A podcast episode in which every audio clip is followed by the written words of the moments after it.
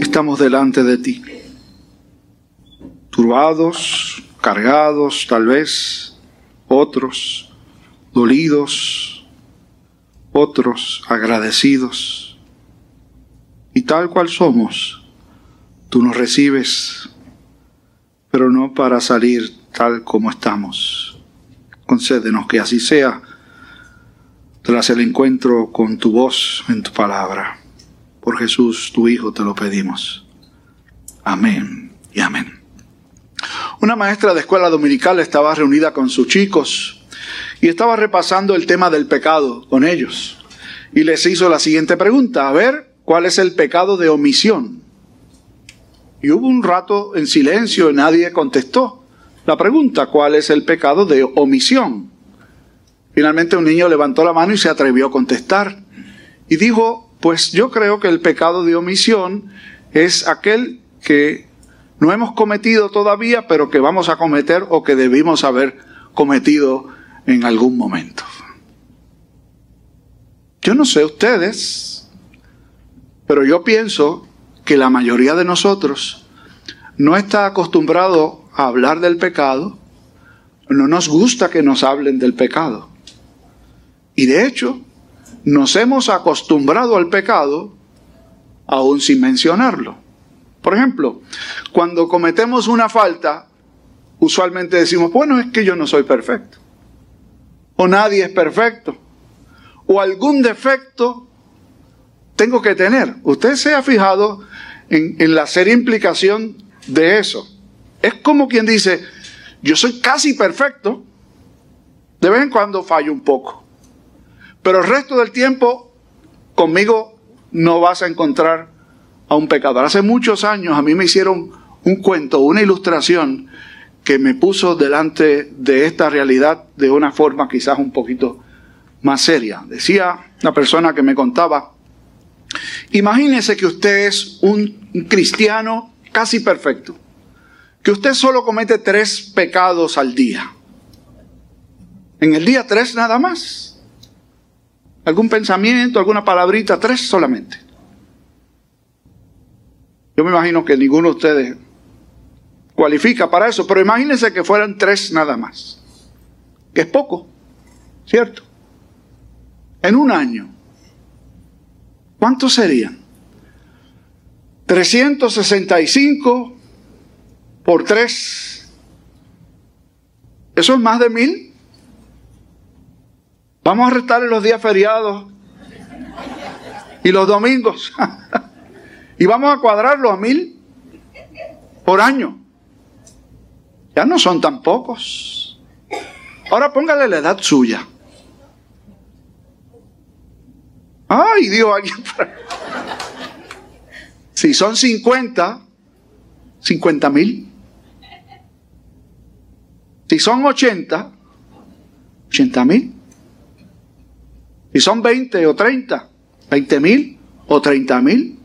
Y recuerden que pensamos al principio que tres nada más. Eso es muy poco. Imagínense que usted fuera delante de un magistrado con 50 mil, 40 mil, 80 mil infracciones a las leyes. ¿Qué debería hacer un juez conmigo, con usted? Los míos serían 620 mil, ¿no? Deberían meternos presos y botar la llave, sí. Sin embargo, la mayoría de nosotros pensamos que no somos muy pecadores. El texto que está delante de nosotros, que fue leído hace un momento, figura como una parte central en lo que es el desarrollo del ministerio público de Jesús. Dejamos a Jesús cerrando el sermón del monte y luego Mateo, Mateo perdón, nos lo presenta desarrollando su ministerio público ya más en términos de acción concreta y directa con la gente con las que él eh, compartió su vida. Por ejemplo, Jesús ha calmado la tempestad con la autoridad de su voz. En un momento cuando estaba con sus discípulos en medio del mar de Galilea se levantó una tormenta y él con su voz la increpó y la tormenta cesó, se amainó y se hizo grande bonanza. Jesús ha recién sanado a un paralítico. Jesús expulsó demonios de un gadareno.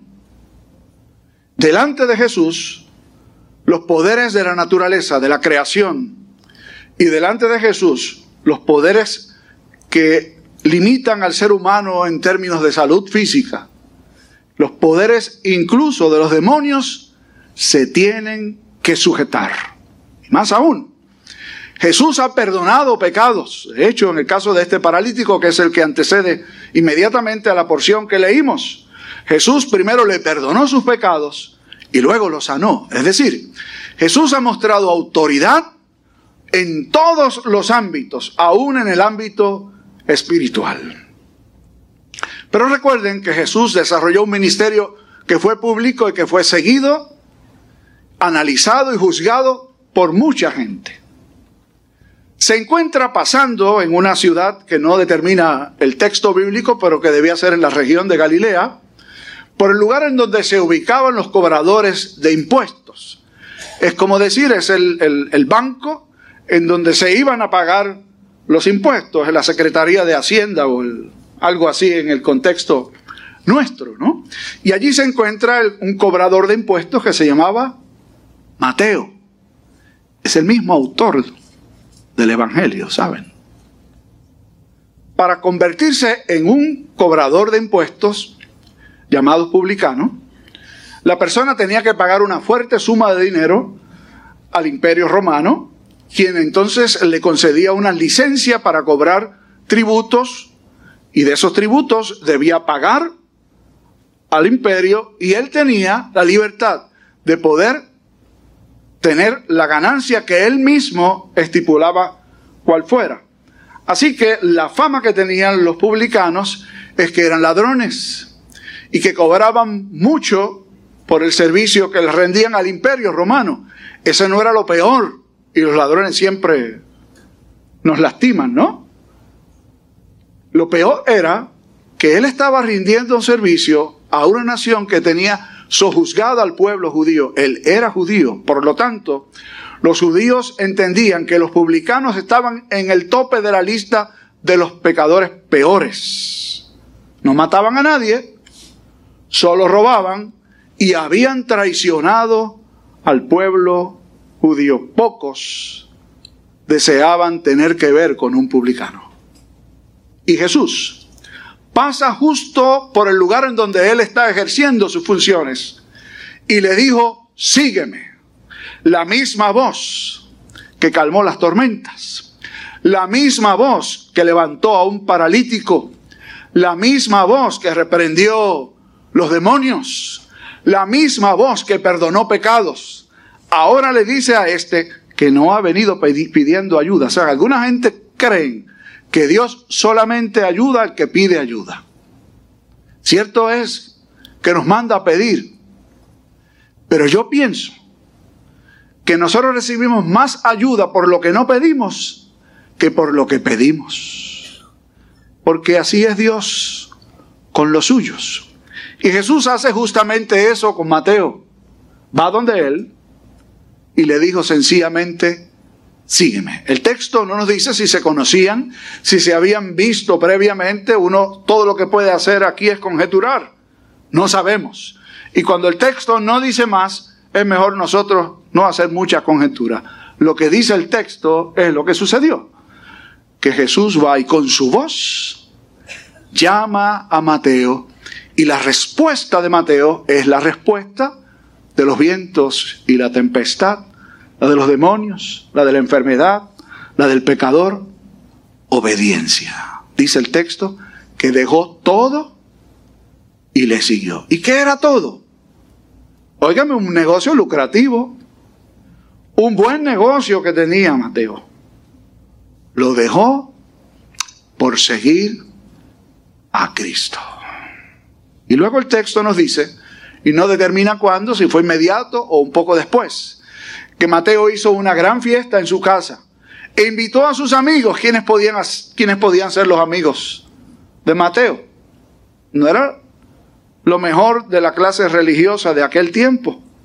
Eran publicanos como él y otros pecadores. De hecho, Cuando se quería agrupar lo peor de la sociedad en términos religiosos, se le llamaba publicanos y pecadores. Y entre los pecadores estaban los asesinos, las prostitutas, los ladrones.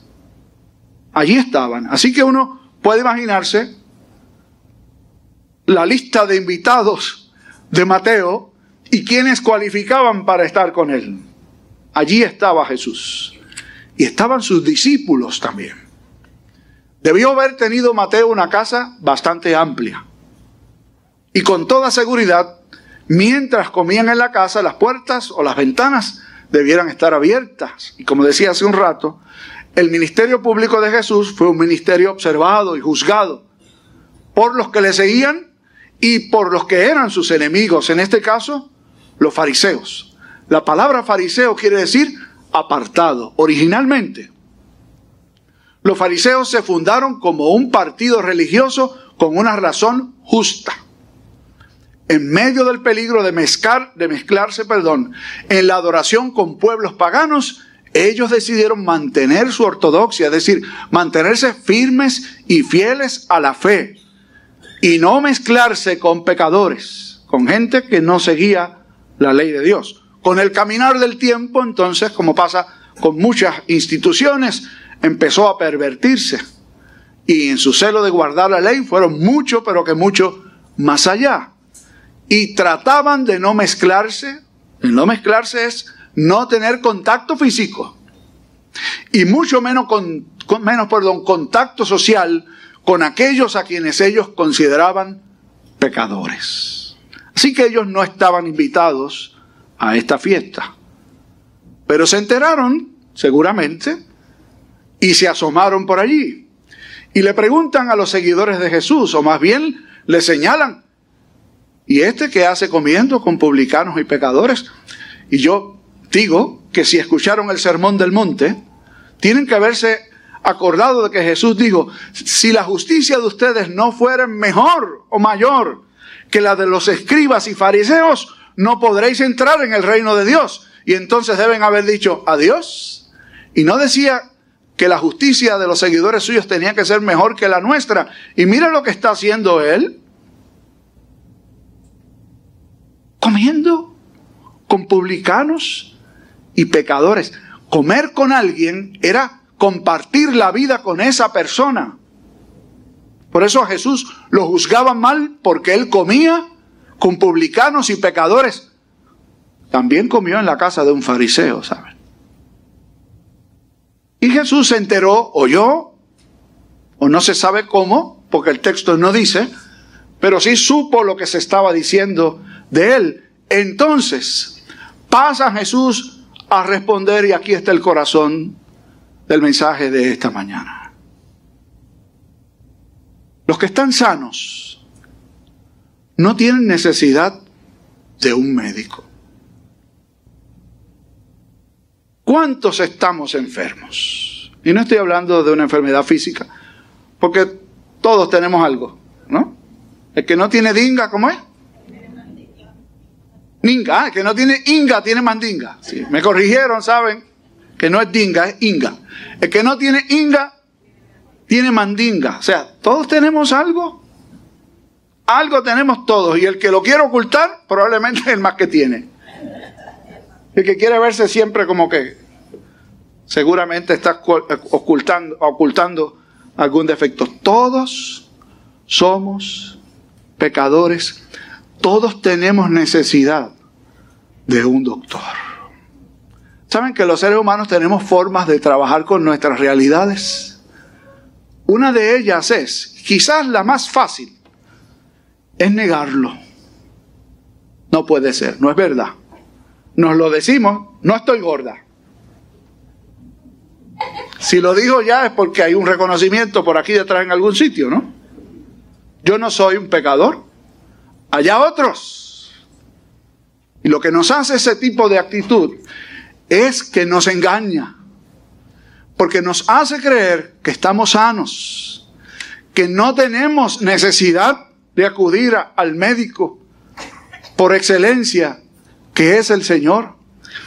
Y esta sentencia Jesús la hace contra los religiosos de su tiempo y contra los religiosos de este tiempo. Usted y un servidor, que porque no hacemos lo que antes hacíamos, o porque no hacemos lo que hace el vecino, nos creemos que estamos mejor que ellos, que somos superiores, que estamos bien con Dios, que no debemos nada.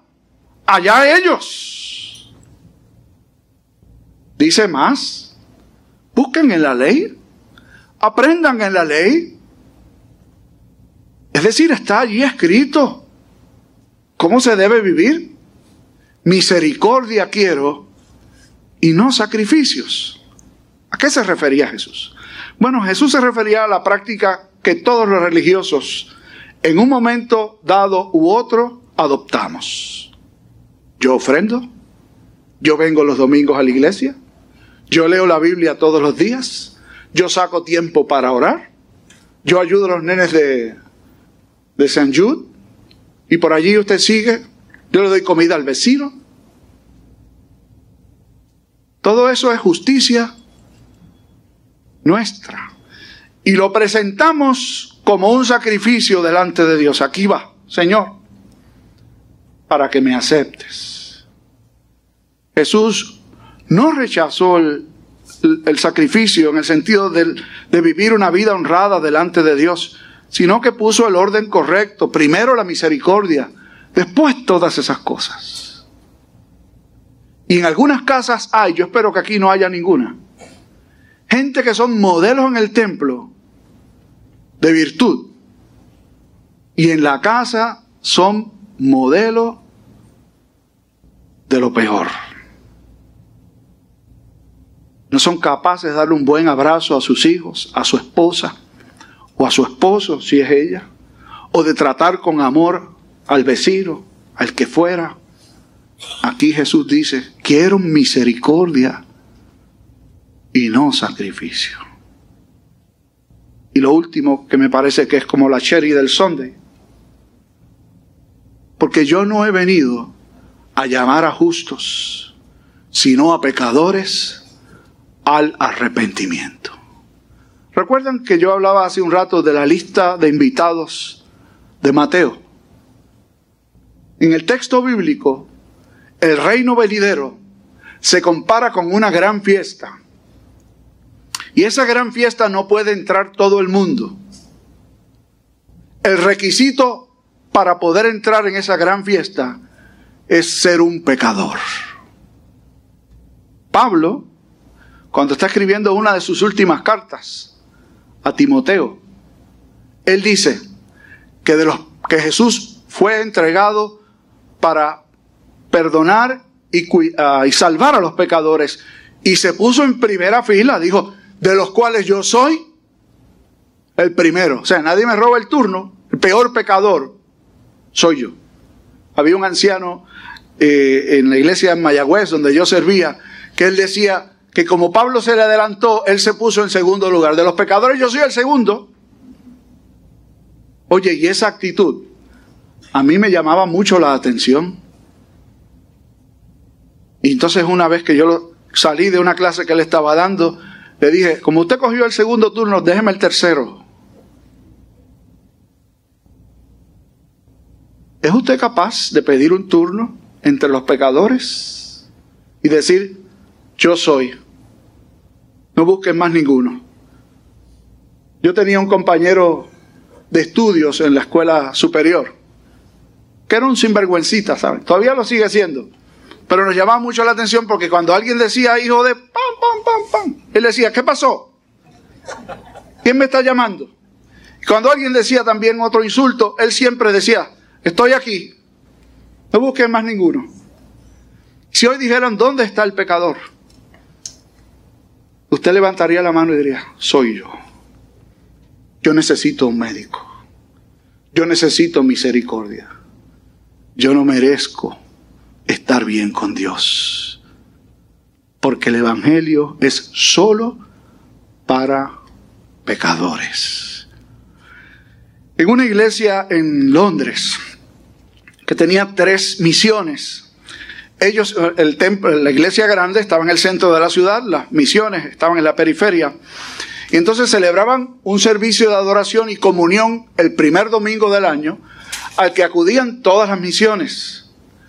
Y ese día, cuando están ah, participando de la mesa del Señor, un juez importante en la ciudad estaba comulgando y al lado suyo un hombre a quien él había condenado a prisión hacía 10 años y había cumplido y ya estaba en la libre comunidad. Él era parte de una de las misiones de la iglesia. Y el pastor obviamente se da cuenta de aquel escenario.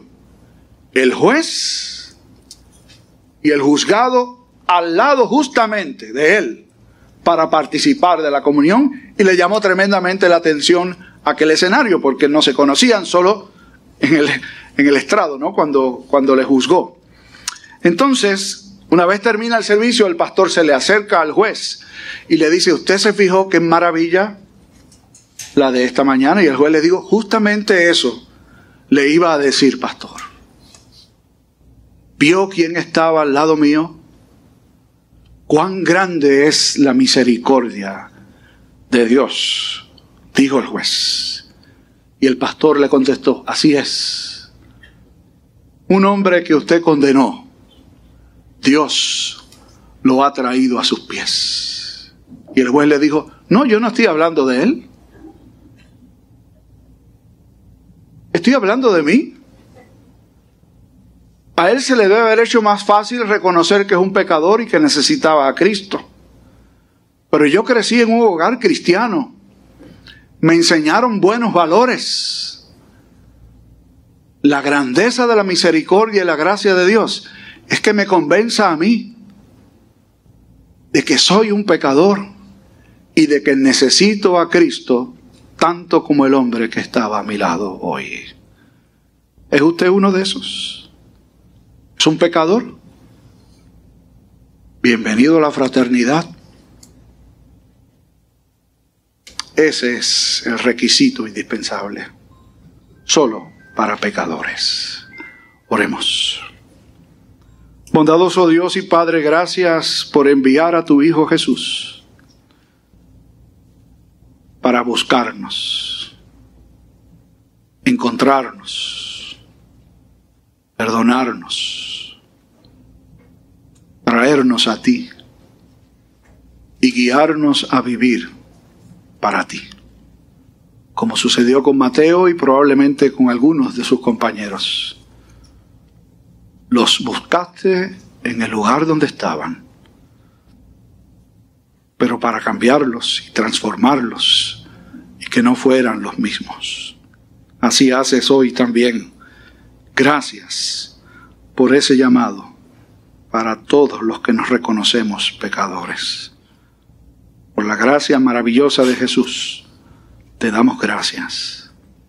Amén y amén.